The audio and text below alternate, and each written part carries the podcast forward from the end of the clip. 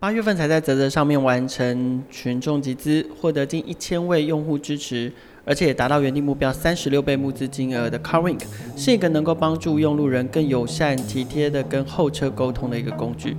究竟除了闪灯、亮灯跟比手势之外，还有没有什么更聪明甚至更贴心的方式来跟路上的其他车辆来表达情绪呢？欢迎收听创业新生代，带你听见创业新生代。今天的创业新生带，我们邀请到的是 Innovar 的创办人威晨，他们做的产品叫做 CarWink。我们先请威晨跟听众朋友打个招呼。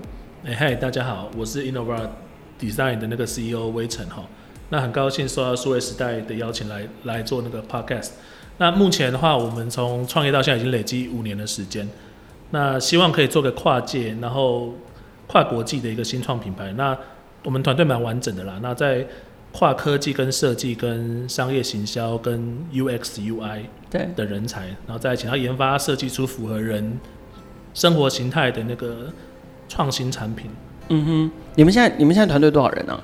我们其实有点浮动哎，但是 basic 至少都有八人啊。哇，很辛苦哎。那全盛级大概十二人，那就是工程师跟设计师人最多。嗯哼，对，然后使用者体验也有人，然后也有那个商业行销的。OK，今天非常谢谢威晨来上节目，因为我知道他最近正忙着。第一个是他们的产品现在也正在泽泽上面正在努力当中，然后呃，Kickstarter 的出货也持续持续的在进行，所以现在其实是做硬体新创来讲最最忙碌的时刻了，然后多头进行，所以他今天还有时间来跟我们聊一聊。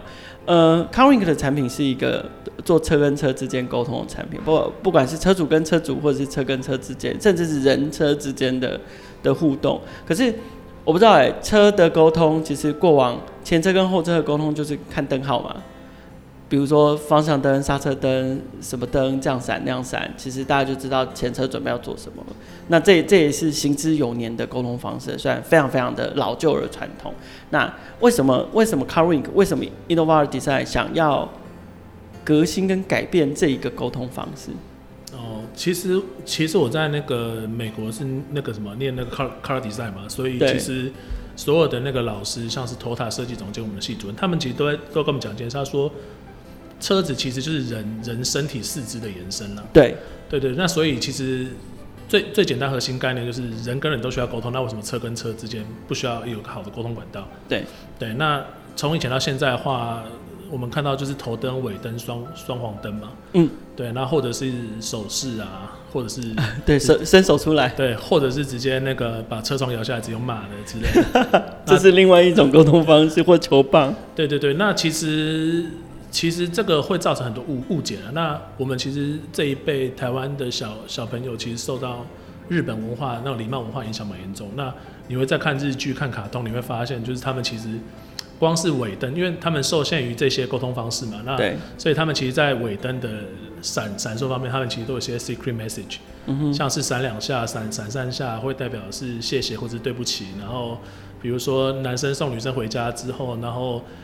女生还会再看男生有没有打尾灯，如果打三下就是我爱你啊，反正就是有很多那种 secret message。那，嗯，你比如说你在闪三双黄灯的时候，他有可能是车子故障，他有可能告告诉你说他在做某某件事情，可是他其实都是被混在一起的，你会很容易获得误解了。那我会觉得是说，呃，日本人。又发明了 emoji 这种沟通方式，emoji 就是有别于语言之外的第二种或第三种沟通方式。所以，对，为什么不把这个东西做的比较直觉、比较有趣，然后让车子跟车之间可以有个更有效的沟通方式？所以，这个产品就是那时候出现这样。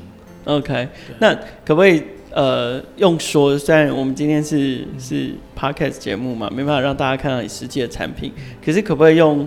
呃，情境的描述让听众朋友可以了解。有，我相信可能很多的目前的正在听节目的听众朋友，其实可能正正正正好就正在车上。所以，如果一个车主他车上装了 CarWink，那呃，CarWink 其实名字上面很直觉，就是呃，好像呃，车子可以跟可以对后车 Wink 一样。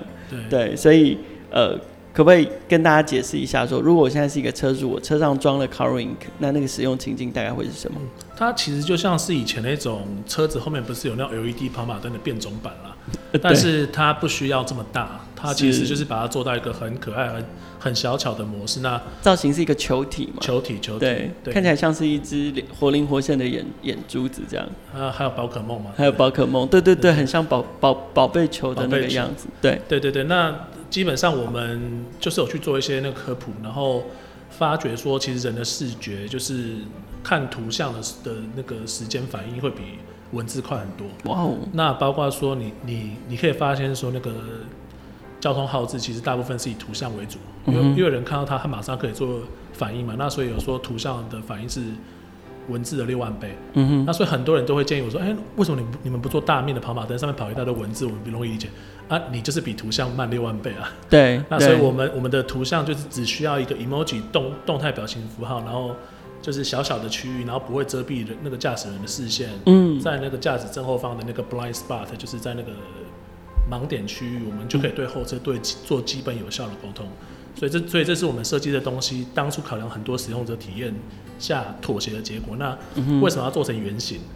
因为人跟人就太多零零角角，你都零零角角，为什么你还用方形呢？我们当时要做圆形嘛，人跟人就是很圆滑，然后每个人可以是个 friendly spot。避避免棒球棒要拿出来。对对对，你光看到圆形，你就觉得哦，这个这个人可能就是一个友善的人。那我们做圆形的另外一个效果，是因为它很方便去做一些 IP 升级，就是做一些什么猫耳朵，然后海贼王。我看到你们现在的配件超可爱。对，海贼王乔巴米老鼠。对对，就是这个这个这个东西就会帮助使用者，就是除了在做这个有效率的沟通之外，它也可以做个性化彰显，就是自己的一个那个贴纸啊，或者是。呃，plush toy 就是那个公仔的一个彰显可能性，这样，这是我们想要做的方向。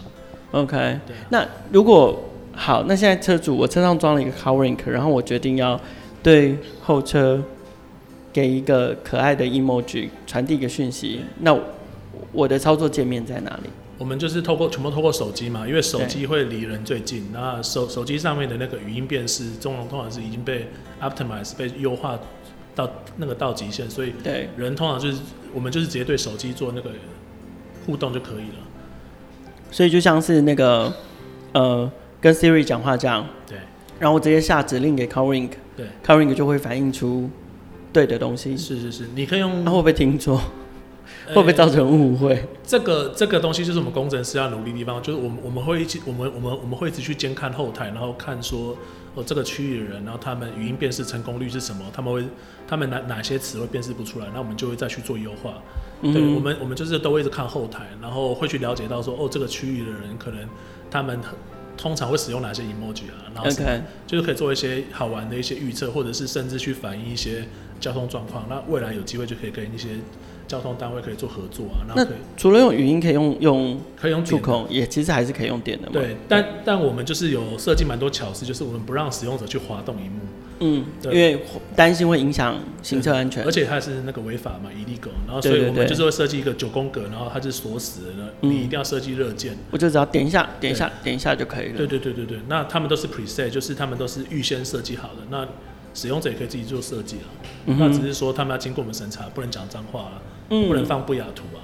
对啊，不然就会，不然就会违违反了那个。对，而且台湾现在其实就是很多检举达人，不是他们只要看到你比中指，他们就先告你一个公然侮辱罪嘛。对对对，那你就先罚个九千块嘛，就先避免这样的事情，避免这样的事发生。我们就是一个友善的那个正循环这样子。我觉得在这这里面，我们我们不知道听众朋友听到现在有没有感受到？我觉得这个友善设计的概念非常强烈哦，就是从呃。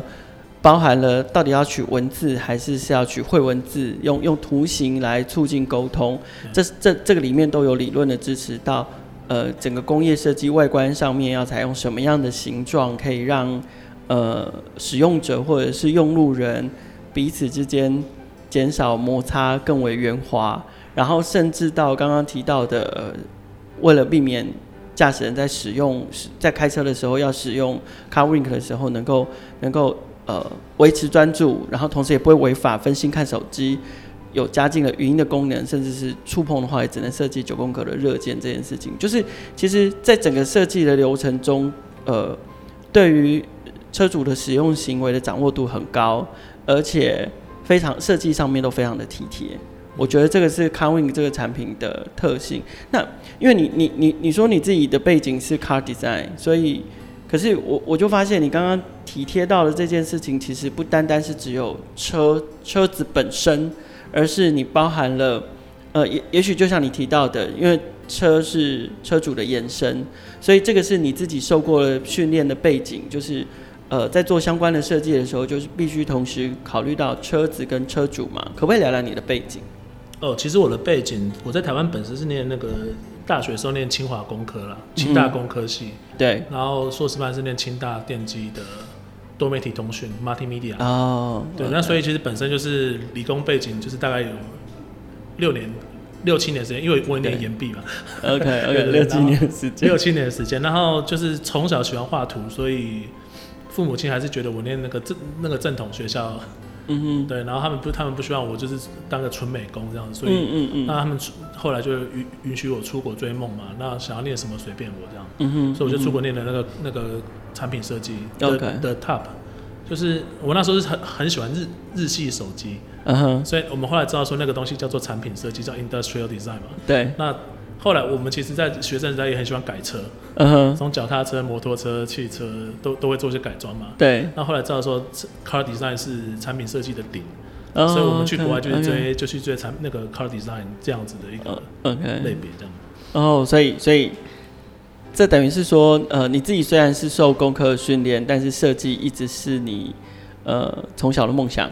对啊，就是都也都没有去补习，可是都会得第一名，就是比赛的时候。在搞。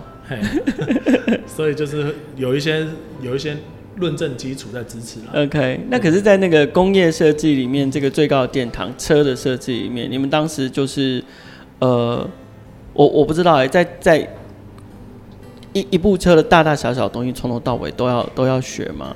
它其实还是它其实可以选择，它其实系名叫做 transportation design，、哦、所以小到所以你也可以去坐飞机，两轮对，两轮、三轮、四轮、轮船、飞机都可以，就是看你去 pick 什么样的 project。那我们主要设计外外形、内装跟它的使用者界面。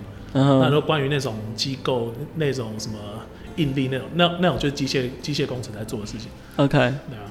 那可是你最后还是选择车？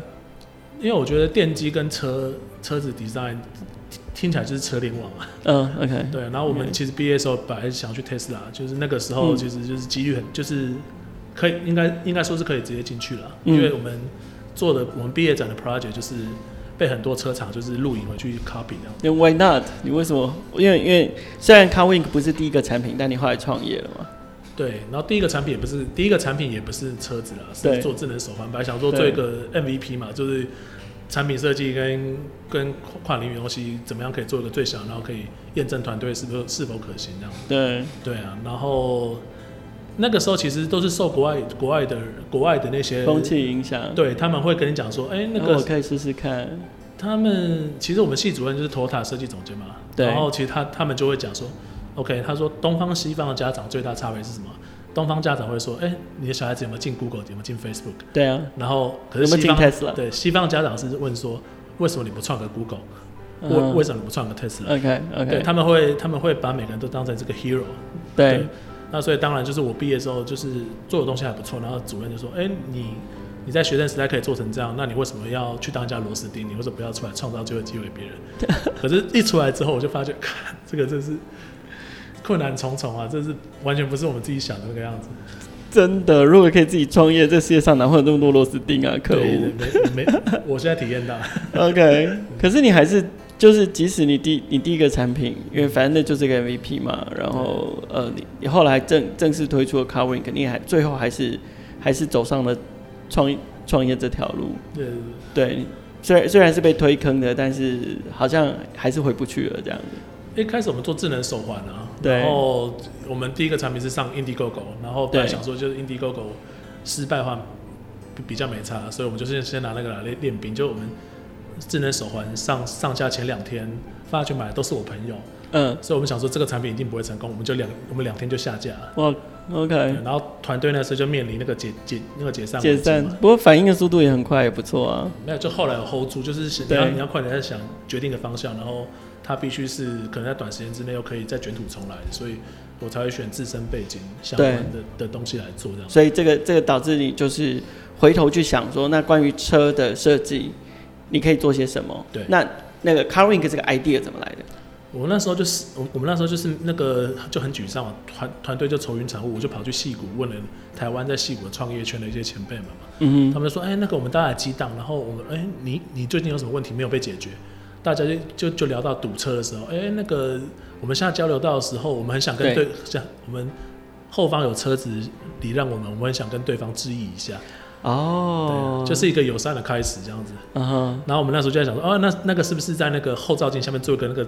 电子窗帘，然后就是有个赞，就是 Facebook 的 thumbs up。嗯嗯，是。后来我们去做实验，那个东西不可行，因为亮那个亮度太暗了。对。后来我们演化到后来，我们才决定要贴在那个挡风玻璃上面。酷酷。对，就是大家会互相激荡，然后就是创业圈大家会互相给 support 啊，所以戏骨大家都很愿意创业，然后大家在那个 Palo Alto 不是咖啡店那边说啊，那个每个人都要 pitch 给那个。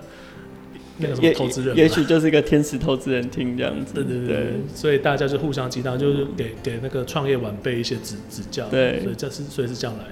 哇，所以这是一个诞生在戏谷的 idea 的 idea 这样子。OK，我知道 ColorInk 因为呃，从 Kickstarter 开始出货开始，其实呃，然后包含了呃，泽泽在推动群募的过程中，也陆陆续续办了办了蛮多场的那个。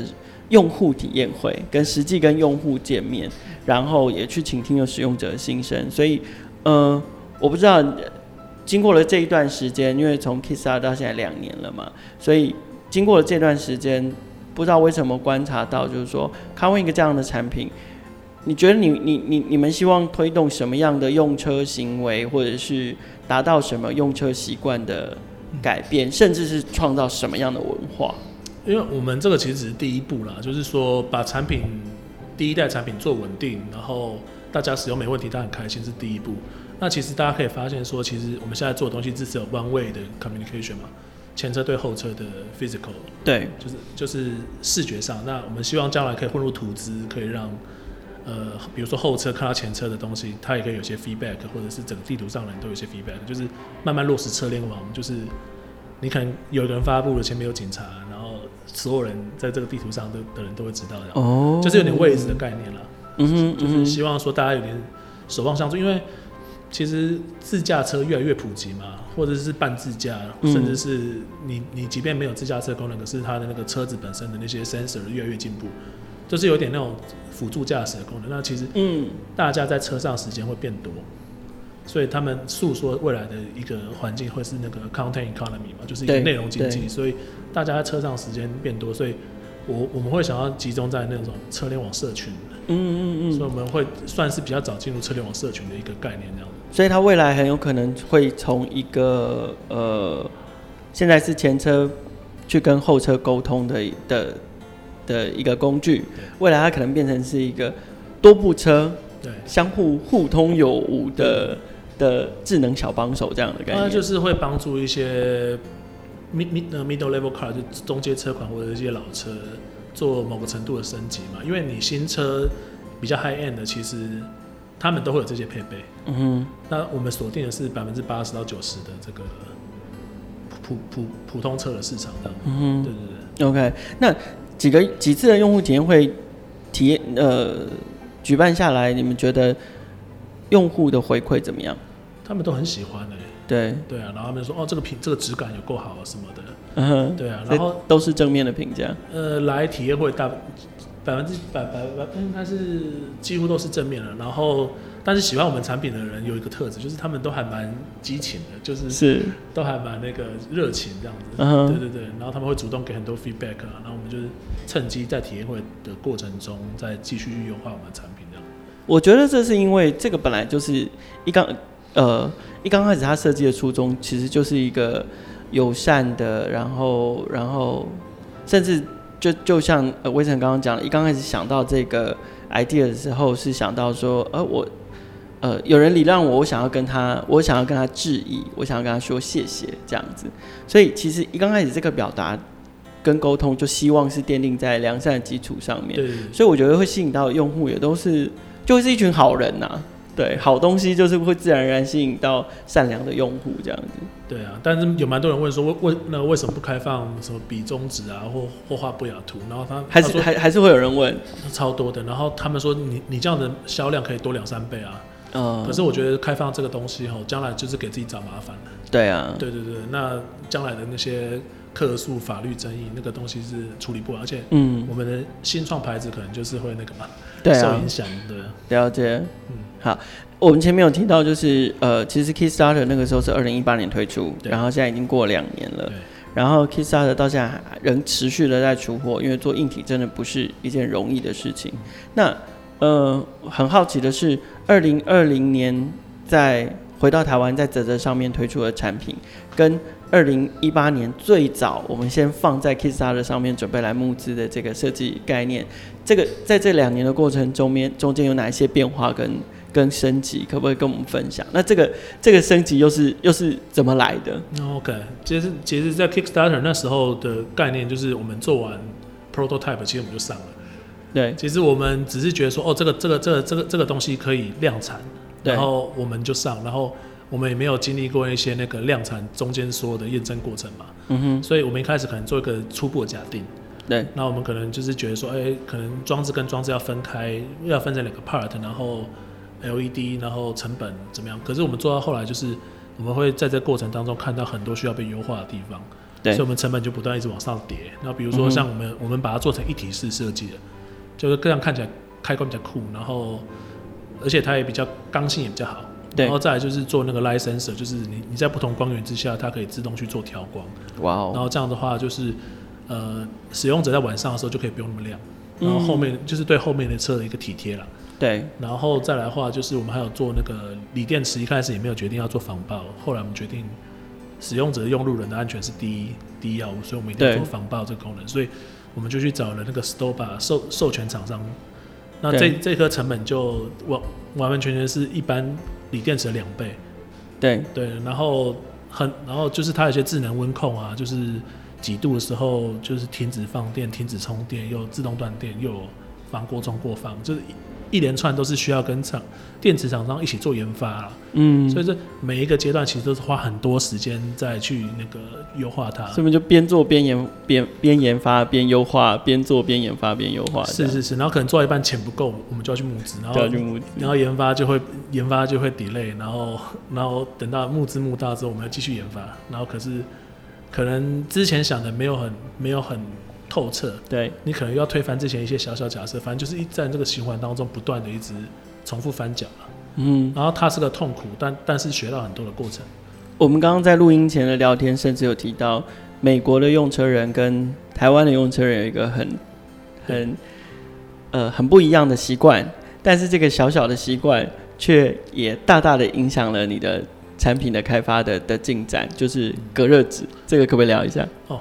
美国跟日本其实就拿美国、日本来讲，他们其实光是隔热纸的法规就差很多。他们前面三片是规定不能贴的，嗯哼，那后，后面就算贴了隔热纸，透光率还是要七十 percent 以上。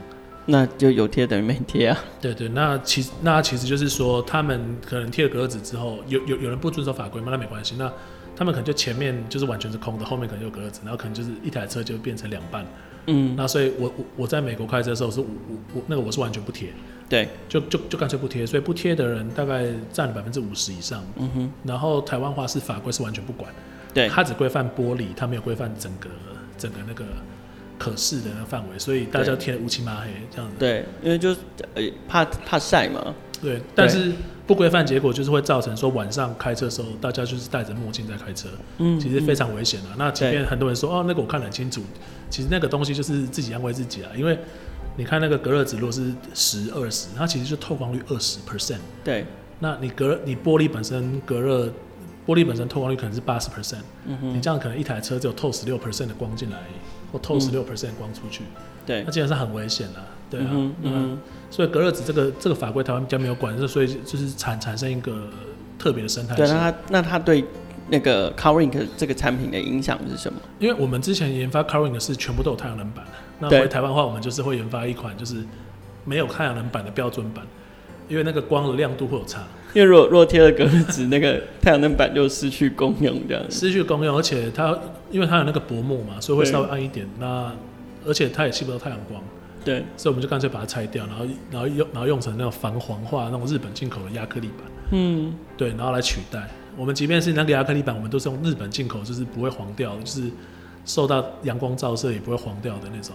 哇！可是你为了台湾的消费者就做了这样的改变。对对对对对。OK，那个也是另外一个东西研发，反正就是你你你那个你只要一开始的条件不一样，你就开始这个要变一点，那个要变一个，就一连串蝴蝶效应就要跟着变这样。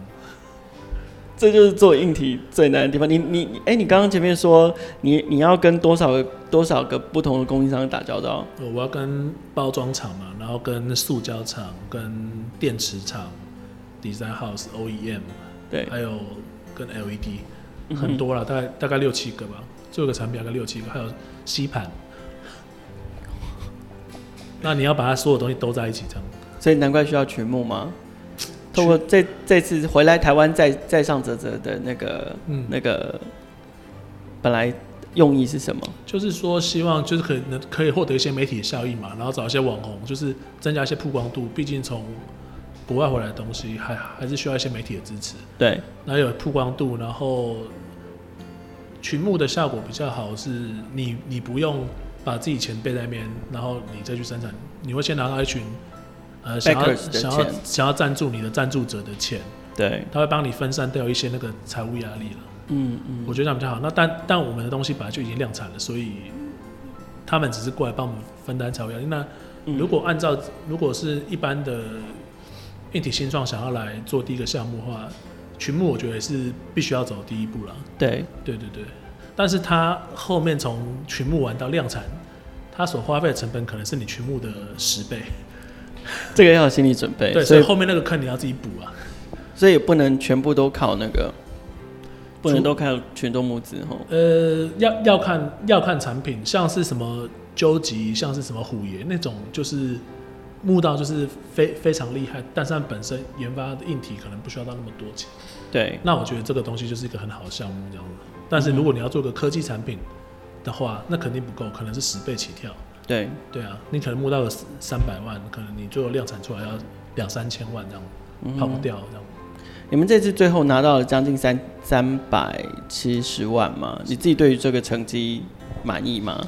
虽然不满意，但可以接受了。OK，对，因为我们后来有发现说，我们的东西其实应该是要让那个用户在路上先看到有些渗透之后，我们再来卖第二波。嗯哼，因为这东西毕竟算是比较新的东西了。对，所以需要教育市场一下。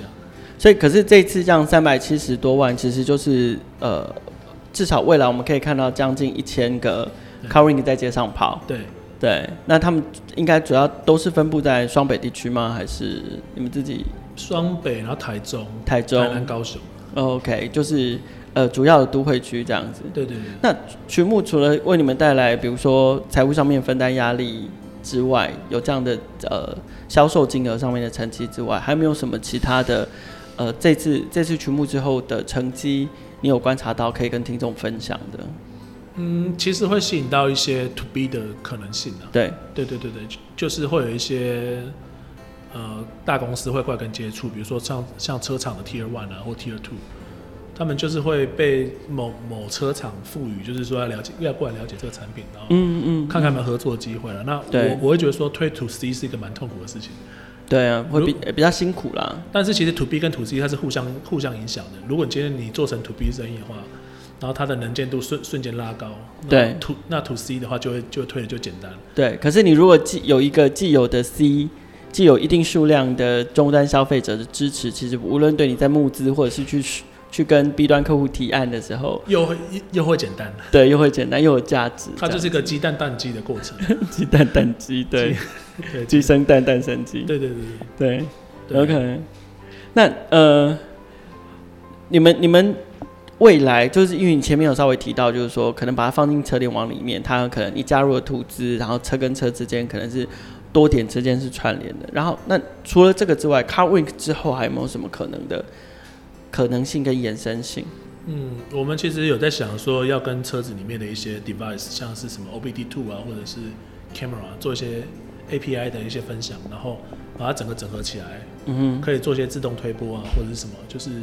把车内就是可可以用的东西都是串联在一起了。对，对对对。那未来的话，跟五五 G 的车联网或者跟一些基础设施做资料交换是，其实都变得变得更有效率效率这样子。OK，对。所以那最后的问题，我就想要请教，我觉我觉得听起来未来跟其他的 B 端的呃伙伴合作，我觉得看来是 CARWINK 很重要的一个方向，所以要不要利用这个机会跟听众朋友，呃，我我相信很多人都是在产业内的，那呃，可不可以跟跟跟我们分享一下，就是 CARWINK 想要找什么样的 B 端伙伴？包含你刚刚讲车厂可能是其中一个，还有吗？还有没有什么其他的伙伴会是你接下来希望未来在在协助推广 CARWINK 这件事情这个产品上面，呃，可以成为你的合作伙伴的？车厂之外的话，我觉得是比较比较高质感的三 C 吧。嗯哼，就是像是 Sony 之类的，Sony 或者是 Panasonic。那是指通路还是品牌？嗯，跟品就是说，我们其实现在是创造一个就是。最小可验证的产品嘛，然后还有团队验证了。我们将来也不排除说不止做这个产品嘛，我们有可能去做其他产品，那有可能跟跟那些产品做那个跟那些品牌做合作这样子。嗯哼，我们不排除自己做品牌，那我们不排除我们我们也做他们 ODM 之类的。是，对，我觉得这个都是可能嘛，因为你公司要在稳定之前，我觉得各各方尝试都是必要的。嗯哼，对对对，你不太可能说哦，我坚守在一个方向就不改，然后我就这样阵亡在沙滩上，没有，我觉得。创办人的思维是很多时候需要做一些那个比较那个 flexible 的一些调整。对对对，那所以是呃车厂，然后车厂主要是做 aftermarket。aftermarket，OK，然后呃消费性电子品牌，对对对，就是呃可能是直接你们是做 ODM。或者是跟他们共同开发新产品。跟他们共同开发新产品，那还有吗？有有，其实比比较好玩是，因为我们我们之前不是讲那个 IP 联名嘛？是。其实之前之前 MLB 的那个 NYMS 就有过来找过我们，是要去做他们那个 Premium Gift 嘛，就是做他们的刻字化的颜色，然后是 Emoji，然后配件，他们会送他们那个买机票的超粉。哇那所以我们现在就是也有在 search 那个就是日那个日本的一些 IP，像什么初音啊，嗯，宝可梦、海贼王、迪 Disney，对，Hello Kitty 之类的，就是我们会吸我们我们去做一些相关的配件，然后去做外观升级。那同时间我们可以吸引到很多不同群的粉丝，这样进来，然后然后来做互动。比如说，哎、欸，你 Hello Kitty 在路上。对啊、Hello Kitty，Hello Kitty 可以互相打招呼吗？是啊，是啊。那那那其实就是一个大，其实就是一个大族群，就一个车联网社群的概念的一个起始点了。那我们我们我们如果可以跟那些文创 IP 玩联名，那之后我们每个产品都可以玩了。那其实我们一开始就有基础，其实我觉得是好事。对，OK。那这一块是台湾很多投资人看不到的东西。嗯哼。因为你要，可是他们可能还是真的需要看到有更多的 CARWINK 在路上跑了。对对对对。对，就是说，其实文创就是我看数位时代，不是有那个文文创 IP 的衍生商机吗？是，个前十名其实都是几百亿美金这么烧嘛。那为什么这些东西可以这么样的 juicy？就是他们可以让人家非理性购买，是啊，可以闭着眼睛买，冲动购买嘛。所以我我觉得这块商机才是最大。所以对你来说，要做到这个 IP business，你最需要的资源是什么？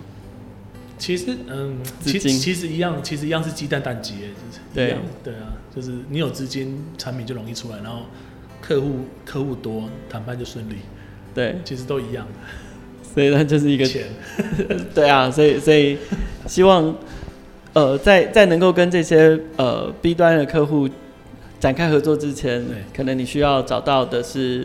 懂我们的投投资人，懂我们的，懂你们的投资人。对对对。OK，那他可能跟媒体比较相关，他比较更比较容易看得懂。好啊，所以呃，如果我们的听众里面有投资的朋友，有在做创投的朋友，正好听到这集节目，其实可以关注一下 Carink，。呃，因为这几集其实我们过去从我们聊了车妈集，然后我们前前几集的节目，我们也找了那个 IG Car。然后再到今天的 Carink，其实我们都在谈车主生活的延伸，或者是车主自己本身的延伸，不管是在那个空间上面，或者是在服务上面的延伸。那这个都是整个大车联网生活的一环嘛。嗯。所以如果投资人你是对于这个领域是有兴趣的话，其实可以再多关注一下 CARWINK。嗯，谢谢谢谢。OK，好，那今天非常谢谢威神来上我们的节目。谢谢凯尔哥，谢谢。今天跟 Innovar Design 创办人魏晨聊天哦，听他分享就是做 CARWINK 的这个过程，他其实讲起来一派轻松，可是背后隐含了消费性硬体新创的各种辛酸血泪，而他都正在一步一步的克服当中，希望可以带给车主最好的产品跟最好的设计。目前 CarWing 正在找商业上的合作伙伴以及投资人。如果你对 CarWing 的服务跟产品有兴趣，可以在节目简介当中找到他们的相关链接。创业新生代的节目每周都会固定更新，并且在 KKBOX、First Story、SoundOn、Spotify、Apple Podcasts 跟 Google Podcasts 上面播出。欢迎不同平台上面的听众朋友订阅跟分享我们的节目，和创业小聚一起共同关注创业新生代。